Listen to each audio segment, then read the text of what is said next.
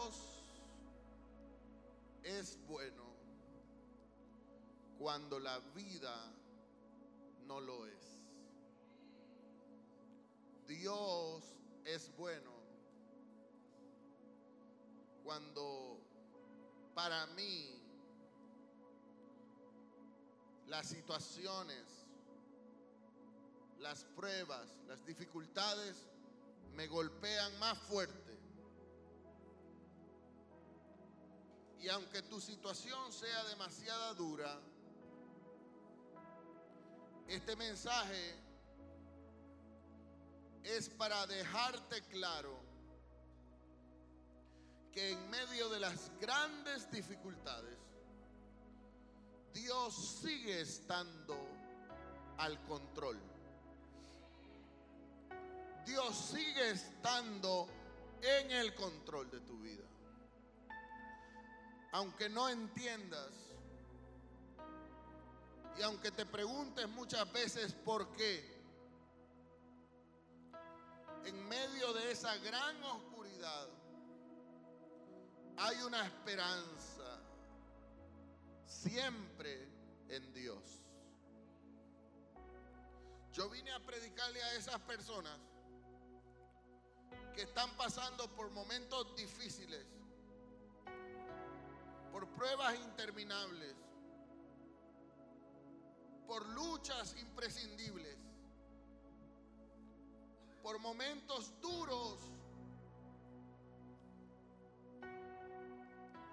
Y estoy seguro que esta palabra impactará tu vida tremendamente.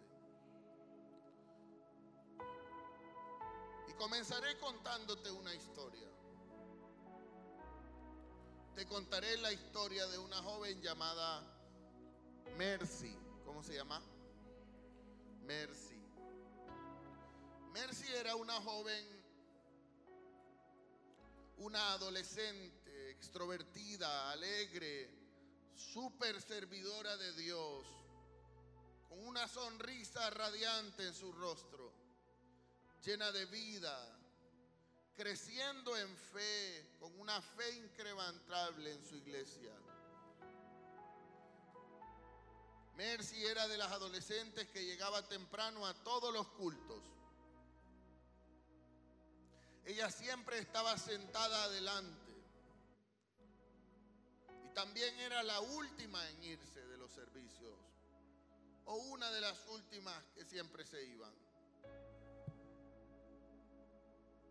Cuando era tiempo de alabar, Mercy simplemente era una adolescente apasionada, era una adoradora empedernida. Era de las jóvenes que más expresión en la adoración tenían. Así creció Mercy su adolescencia en la iglesia en la cual se congregaba. Y a los 20 años conoció a un joven en la misma iglesia, un joven excelente, carismático, simpático, servidor también de la iglesia, llamado Mark. Cuando se conocieron, se enamoraron y al poco tiempo se hicieron novios. Un año después, Mercy y Mark estaban contrayendo matrimonio. Después de contraer matrimonio, Dios comenzó a abrirles puertas maravillosas a ambos. Y ambos consiguieron trabajos muy buenos. Ambos ganaban muy bien en sus trabajos. Dios estaba siendo bueno. ¿Alguien dice amén a eso? Era también la situación de ellos que al poco tiempo compraron la casa de sus sueños.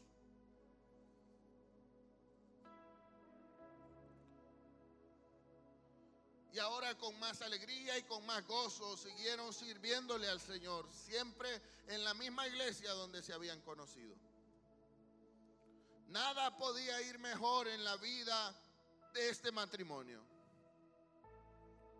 Un día, Mercy, en una cena, le dio una sorpresa a Mark. En un sobre le entregó una ultra y un papelito que decía, felicidades, vas a ser papá por primera vez. Aquella noticia muy linda, muy hermosa, alegró a toda la iglesia, alegró a todos sus conocidos, a todos sus amigos. A los meses nació una hermosa bebé llamada Chloe. Chloe trajo muchas alegrías a aquella hermosa pareja. Trajo mucho gozo a todos los que también eran sus amigos en la iglesia. Nunca nadie se imaginaría lo que este matrimonio estaba a punto de vivir. Todo era perfecto, todo era alegría, todo era gozo, todo era prosperidad, todo estaba mejor que nunca. Un día a Mark le ofrecieron un ascenso en su trabajo. Pasaría de ser un empleado de mediana gama y pasaría a ser un jefe. Le estaban ofreciendo una jefatura. Pero además de que Mark iba a ganar mejor, iba a ganar más dinero, también debía de viajar por todo el país y la mayor cantidad de tiempo Mark la pasaría arriba de aviones. Mark aceptó. Los años pasaron, a los dos años de eso, una tarde Mark llegó a su casa y casi sin mediar palabras se dirigió a Mercy y le dijo, Mercy, ya no te amo. Y quiero divorciarme de ti. Mark se había enamorado de su mejor amiga y compañera de trabajo con la que viajaba. Así que ese mismo día, Mark sacó sus cosas y se fue de la casa. Mercy estaba devastada confundida, no lo podía creer. Y el único consuelo que le quedaba era su hija Chloe. Así que Mercy dijo, no importa, voy a salir adelante, seré una mamá soltera, tomada de la mano de Dios, criaré a mi hija y saldremos adelante. Sin embargo, eso no era todo lo que vendría a la vida de Mercy. Aquella pequeña niña alegre, radiante, feliz, sonriente, que corría por los pasillos de la casa, cuando tenía siete años, comenzó a perder peso, comenzó a presentar mareos comenzó a presentar dolores de cabeza. Y una serie de exámenes revelarían lo peor para la vida de Chloe. Los médicos habían diagnosticado cáncer en la pequeña niña. En pocos meses Chloe se fue marchitando, se fue apagando, hasta estar postrada en una cama. Las quimioterapias habían acabado con su pequeño cuerpecito. Ya no tenía cabello. Y todos los tratamientos no lograban recuperarla. No lograban su objetivo. Al contrario, su cuerpecito estaba totalmente consumido y pálido.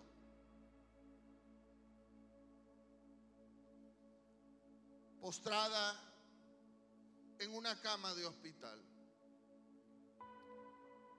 Su madre Mercy ya no era ni la sombra de aquella joven feliz, enamorada de Dios, apasionada por adorar, apasionada por servir, que tenía una sonrisa en su rostro. Mercy estaba demacrada, delgada, las lágrimas se le habían acabado, estaba derrotada, deprimida, había entrado en una etapa en su vida en la que para ella era difícil creer en un Dios bueno. Para ella era difícil servir a un Dios bueno. Casi era como una avalancha que había venido en contra de ella para acabar con su vida, para acabar con su matrimonio, para acabar con sus finanzas, para acabar con la vida de su pequeña hija. Y cuando Chloe ya era casi agonizando en una camilla de hospital, el pastor de Mercy fue a visitarla al hospital. Cuando Mercy vio al pastor venir por los pasillos, Mercy se desvaneció en el piso, cayó de rodillas, comenzó a llorar y le dijo al pastor las siguientes palabras. Pastor, ¿Por qué Dios ha permitido todo esto? ¿Qué hice para merecer esto? Yo solo le serví a Dios. Yo fui una de las adoradoras de la iglesia. Nunca me perdí un servicio. Siempre traté de andar por el mejor camino. Quisiera creer que Dios es bueno y que me ama, pero ya me cuesta creer eso. Y por último, Mercy le dijo al pastor, pastor, ¿dónde está Dios en este momento? ¿Dónde está Dios? Quizá tú también te has preguntado alguna vez eso. ¿Dónde está Dios cuando lo necesito? ¿Dónde está Dios cuando necesito una respuesta? ¿Dónde está Dios cuando la estoy pasando mal? ¿Dónde está Dios cuando vienen las malas noticias a mi vida? Noticias que a mi parecer son injustas. ¿Por qué Dios permite esto? ¿Por qué Dios permitió que mi matrimonio se destruyera? ¿Por qué si somos cristianos fieles y servidores, por qué nos pasa lo peor? ¿Por qué tenemos 20 años de ser cristianos y nunca Dios nos regaló un hijo cuando hay parejas que abortan, que desprecian, que abandonan a sus hijos. ¿Por qué mi hijo nació enfermo? ¿Por qué todas mis amigas de la adolescencia ya están casadas y yo sigo soltera? ¿Por qué vino el cáncer? ¿Por qué vino el lupus? ¿Por qué vino la enfermedad? ¿Por qué mi vida es un desastre sin sentido? ¿Por qué a todos les va bien y a mí me va peor que nunca? Cuando más le sirvo a Dios, cuando más entregada estoy al Señor, es cuando más duro me da.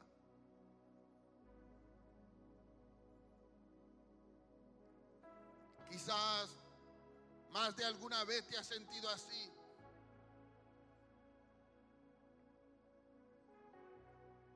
Y es difícil creer que Dios sigue siendo bueno. Cuando yo no lo puedo vivir y cuando a mí todo me va mal. Esto también lo vivieron hombres de la palabra del Señor, hombres de la Biblia. Precisamente David fue uno de ellos. David escribió en el Salmos capítulo 4 lo siguiente, yo voy a decirte esto. Salmos capítulo 4, versículo 1. La Biblia dice así, David dijo, respóndeme, respóndeme. Cuando necesito una respuesta, cuando quiero que el cielo se abra, cuando siento que todo está en silencio, respóndeme cuando clamo. Oh Dios de mi justicia, estando en angustia, tú me hiciste ensanchar.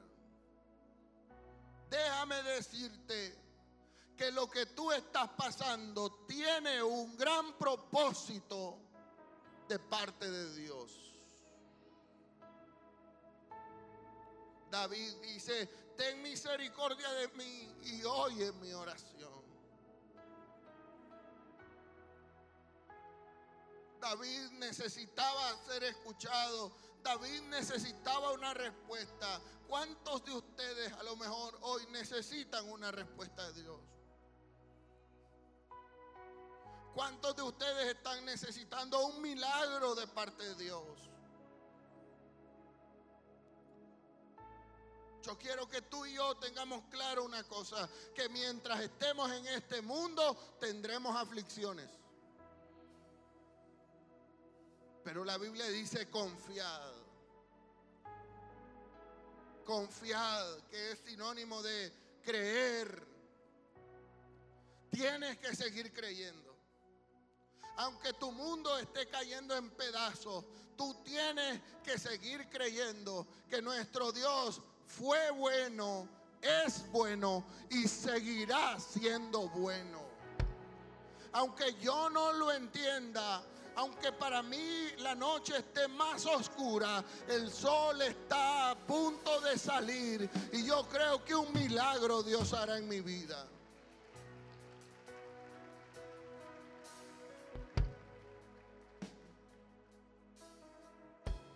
Propósito tiene Dios con tu vida. Un propósito tiene Dios con la prueba. Un propósito grande. Solo cree, solo confía en que Dios hará algo maravilloso. Y si Dios no lo hace, también yo tengo que decir gloria a Dios. No debo estar acostumbrado a que solo Dios me diga sí a todo lo que yo quiero. También muchas veces Dios me dirá que no. Pero aunque Dios me diga que no, y aunque yo no lo entienda, yo debo de seguir confiando en Él. Porque todo lo que Dios hace es bueno, es agradable y es perfecto. Porque todo lo que Dios hace en mi vida es porque Él conoce que es lo mejor para mí. La Biblia dice que sus caminos son más altos que mis caminos y sus pensamientos son más altos que mis pensamientos.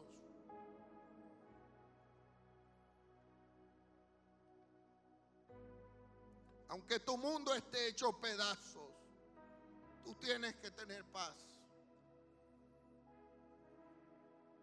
Aunque el diagnóstico sea devastador, aunque la resolución no te beneficie, aunque el examen sea en tu contra, aunque todo lo que te rodee te señala, te acusa, te destruye, aún tú tienes que creer que Dios es bueno. No es fácil. No es fácil. Hubo un profeta poderoso que también para él no fue fácil. El profeta Jeremías. Jeremías dijo en el capítulo 20, versículo 14. Jeremías capítulo 20, versículo 14. Dijo, maldito el día en que nací. Escúchame. El gran profeta Jeremías un día dijo, maldito el día en que nací.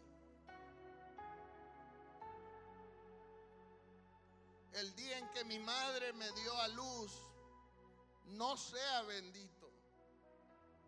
Y dice el versículo siguiente, maldito el hombre que le dio la noticia a mi padre diciendo, te nació un hijo varón. Y que esa noticia hizo alegrar el corazón de mi padre. Y dice el versículo 16, y sea ese hombre como los, las ciudades que asoló Jehová y no se arrepintió. Y que este hombre oiga gritos de mañana y voces de mediodía, versículo 17. ¿Por qué no me mató Dios en el vientre? y mi madre me hubiera sido mi sepulcro y su vientre embarazado hubiera estado para siempre. ¿Para qué salí del vientre de mi madre? ¿Para ver trabajo? ¿Para ver dolor? ¿Para que mis días se gastasen en vergüenza? ¿Para que todo me saliera mal?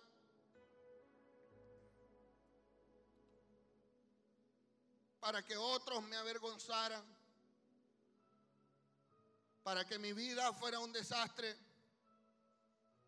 para que mi propia, mi propia familia me humillara. ¿Para qué nací? ¿Con qué propósito Dios me trajo a esta tierra? Yo no sé si te suenan esas palabras.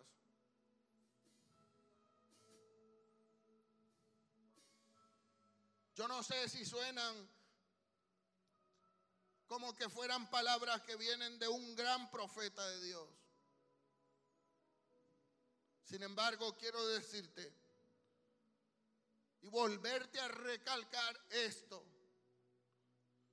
Dios ha sido bueno, es bueno y seguirá siendo bueno.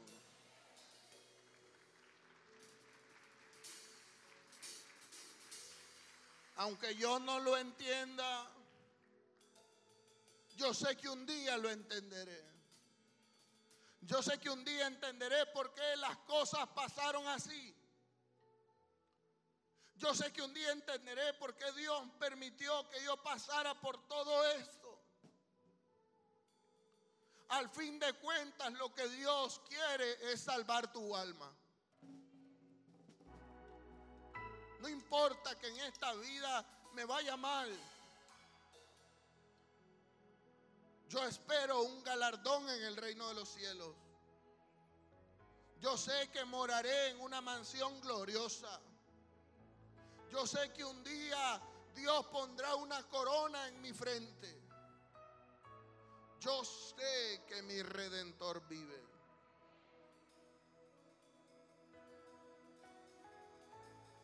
El rey David también escribió en el Salmos capítulo 107 unas palabras hermosas. Yo voy a leer la traducción lenguaje actual que dice así. Alabemos a nuestro Dios. Escúchame. Alabemos a nuestro Dios y démosle gracias porque Él es bueno. ¿Alguien dice amén a eso? Dios nunca deja de amarnos, dice David. Digámoslo nosotros, pues Él nos liberó del poder de los egipcios. Digámoslo nosotros que somos su pueblo, pueblo que Él reunió de países del norte, del sur, del este y del oeste. Nuestros abuelos andaban sin rumbo y por lugares desiertos. No encontraban el camino que los llevara a un lugar habitado. Fueron 400, más de 400 años de esclavitud. Ahí murieron muchas generaciones bajo el látigo. Ellos nunca recibieron respuesta. Muchos murieron ahí sin tan siquiera recibir ayuda, sin tan siquiera ver esperanza. Pero un día sus nietos vieron la bondad de Dios. Pero un día su generación vio la bondad de Dios. Un día Dios los rescató. Un día Dios escuchó el clamor. Yo vine a decirte ahora que estás a punto de ver cómo tu proceso se termina. Gracias por los tres que dijeron amén. Yo vine a decirte ahora, estás a punto de ver tu proceso terminar. Es cierto, ha sido duro. Es cierto, has derramado muchas lágrimas. Pero vas a ver la mano de Dios trabajando a tu favor. Un día Dios te va a responder.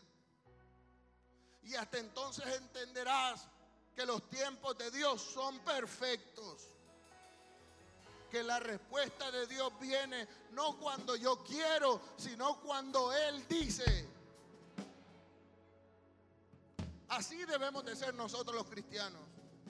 Esperar en Dios no desesperarnos. No reclamarle a Dios, sino esperar, confiar, creer que Dios cumplirá lo que prometió. Yo creo en que Dios cumplirá sus promesas. No sé cuántos años pasarán.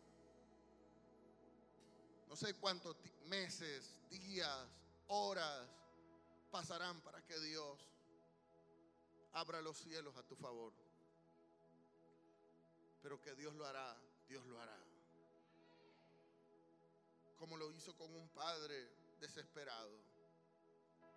La Biblia dice que este padre luchó por muchos años por su hijo. Su hijo estaba enfermo, atormentado por demonios. Fueron muchos años de proceso, muchos años de dolor. No hay nada más duro que ver un hijo sufrir. No hay nada más duro para un padre que ver un hijo enfermo, que ver un hijo endemoniado, que ver un hijo tirado en el piso. Este padre, la Biblia dice que su hijo estaba siendo atormentado por un espíritu inmundo. La Biblia no menciona cuántos años tenía ya este muchacho, pero se cree que ya tenía alrededor de 20 años, 20 largos años, hasta que un día su padre se encontró con Jesús.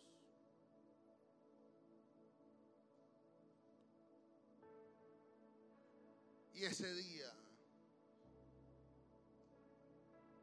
todo cambió. Dice Marcos capítulo 9, versículo 21. Marcos capítulo 9, versículo 21. Dice así. Y Jesús le preguntó a su padre, ¿cuánto tiempo hace que le sucede esto al muchacho. Y el padre le dijo, él está así desde niño. Muchas veces el demonio le echa en el fuego y le echa en el agua para matarle. Pero si puedes hacer algo, escucha esto, el Padre le dice a Jesús, pero si tú puedes hacer algo, ten compasión de nosotros y ayúdanos. Y entonces Jesús le dijo unas palabras maravillosas. Jesús le dijo, si puedes creer, si puedes creer, al que cree, todo le es posible. Y dice la Biblia que al instante el padre del muchacho clamó con lágrimas en sus ojos y le dijo, Señor, creo, pero ayúdame en mi incredulidad. En otras palabras, aquel hombre le hacía falta fe. En otras palabras, aquel hombre a lo mejor había escuchado hablar de Dios, pero había duda en su corazón. Y por eso el proceso no terminaba. ¿Hace cuánto dejaste de creer plenamente en Dios? ¿Hace cuánto dejaste entrar la incredulidad a tu vida? Jesús le dijo, al que cree, al que cree, todo le es posible. Y la Biblia dice que Jesús ordenó a los demonios salir. E inmediatamente el muchacho fue libre.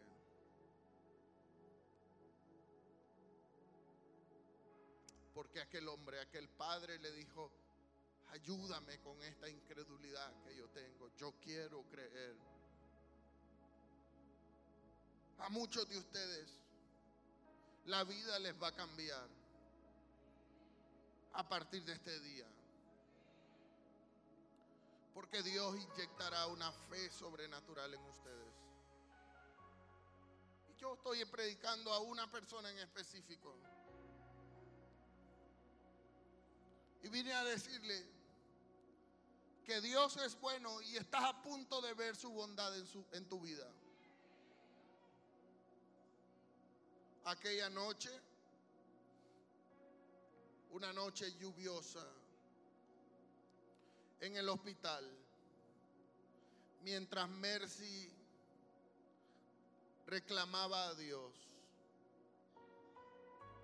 el pastor la abrazó. Después de escuchar sus reclamos, el pastor la abrazó y oró por ella. Y le dijo, Mercy, Dios va a hacer algo bueno hoy.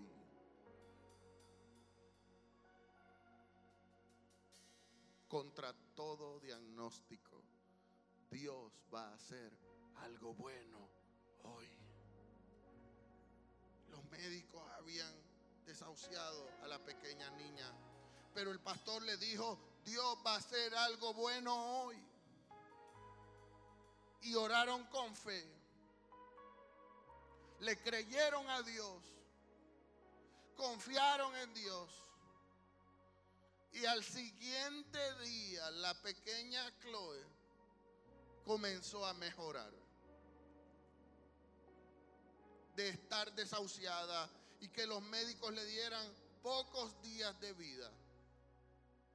Un mes después, los médicos aturdidos y confusos le estaban dando el alta a la pequeña Chloe.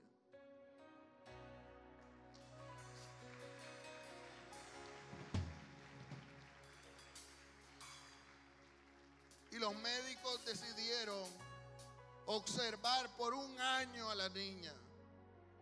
porque no podían entender cómo era posible que un cáncer con un 95% de avanzado en el, en el cuerpo de la niña había desaparecido en una sola noche. Así que decidieron observarla por un año. Y cuando el año pasó, declararon a la pequeña Chloe, ya de ocho años, libre de cáncer. Y hoy Chloe es una mujer casada con hijos y escritora de muchos libros acerca de la fe y del creerle a Dios.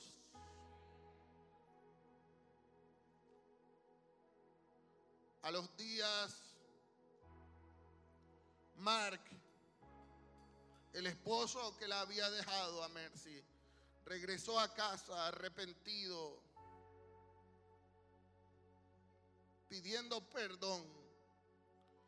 Y Dios volvió a restaurar aquel matrimonio y hoy son pastores ancianos, llenos de hijos, llenos de nietos, que pasaron momentos muy difíciles, pero que Dios fue bueno, es bueno y seguirá siendo bueno por los siglos de los siglos.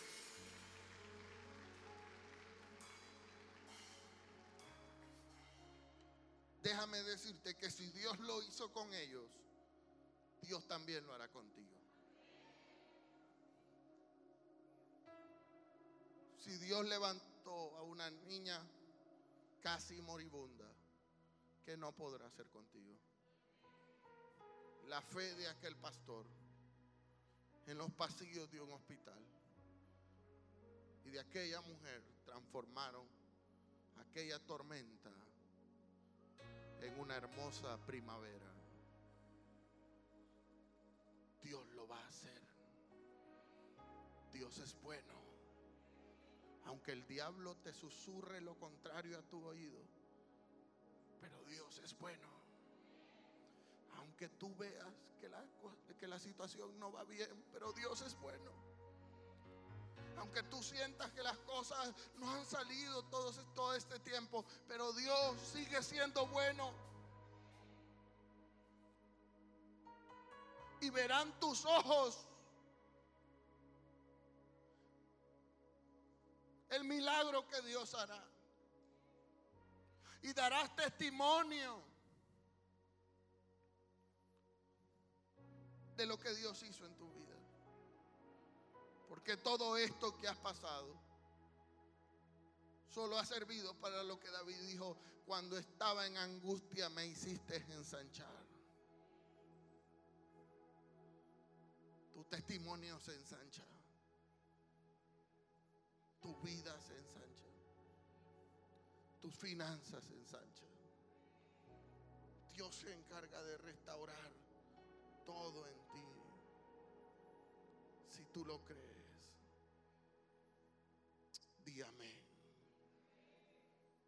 Cierra tus ojos.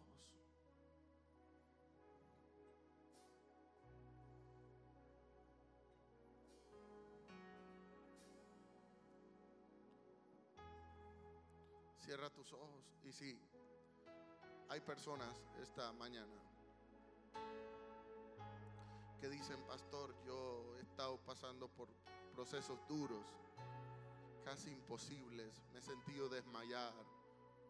Muchas veces me he preguntado dónde está Dios. Si tú eres esa persona, ponte de pie, yo quiero orar por ti.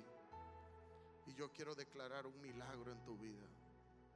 Si estás cansado, si estás cansada, si las cosas han sido duras, si las situaciones han sido difíciles, si las noticias han golpeado fuerte, ponte de pie y ven al altar. Yo quiero orar por ti. Mientras tú caminas al altar, yo quiero declarar esto. Dios ha sido bueno Dios ha sido bueno. Dios ha sido bueno. Bueno es Dios. Puedes levantar tus manos y decirlo. Dios ha sido bueno. Dios ha sido.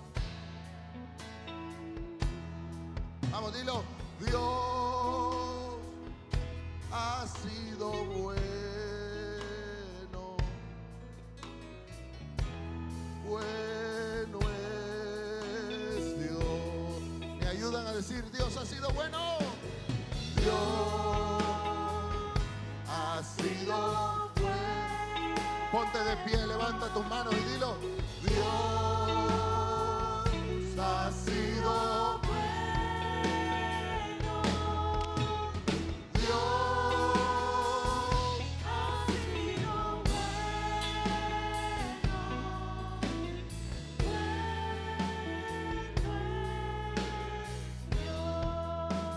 Esto.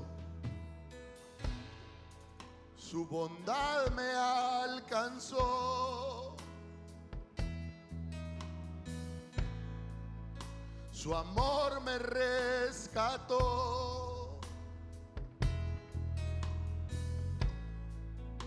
Su gracia me salvó. Bueno es Dios.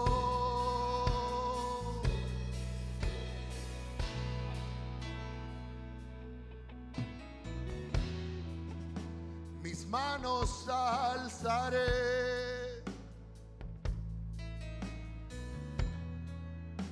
Mi vida entregaré.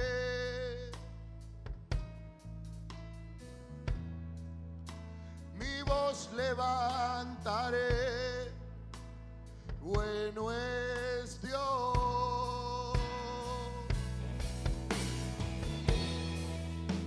y no me cansaré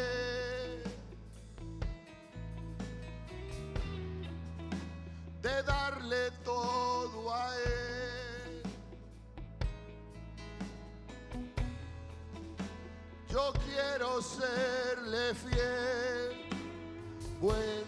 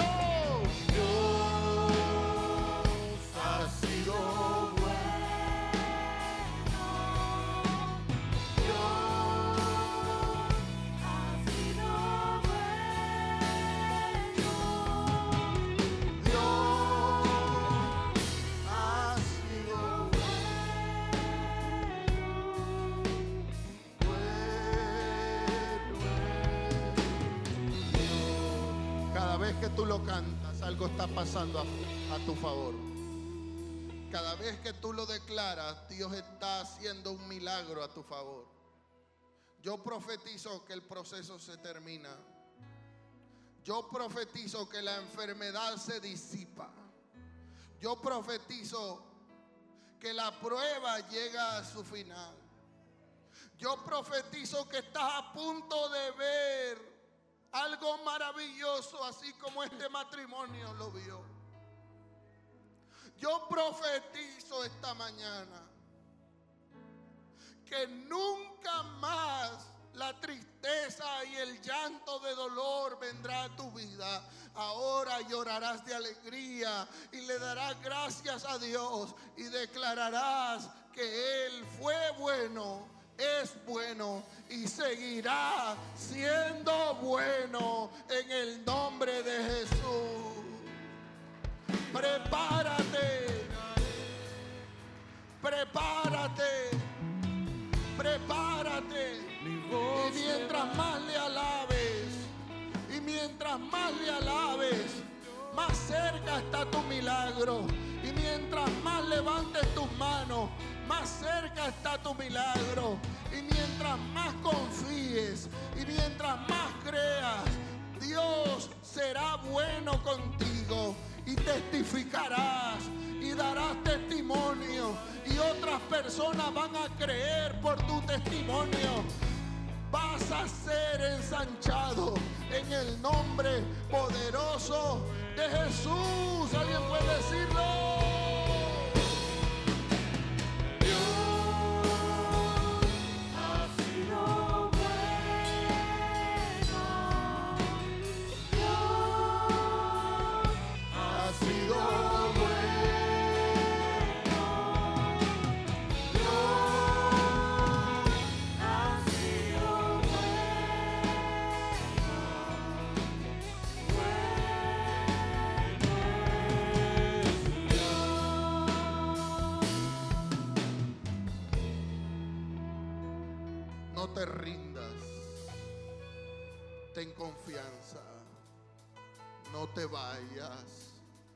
No reniegues. No te canses. Aunque la prueba sea dura. Solo cree en que Dios es bueno. No lo entenderás, pero Dios es bueno. Dios te va a resurgir de las cenizas. Dios te va a sacar adelante.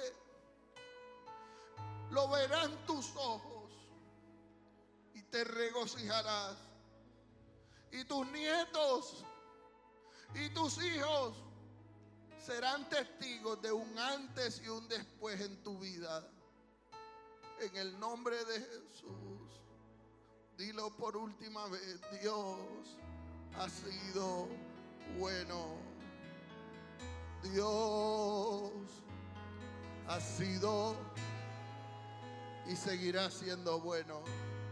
Dios ha sido Dios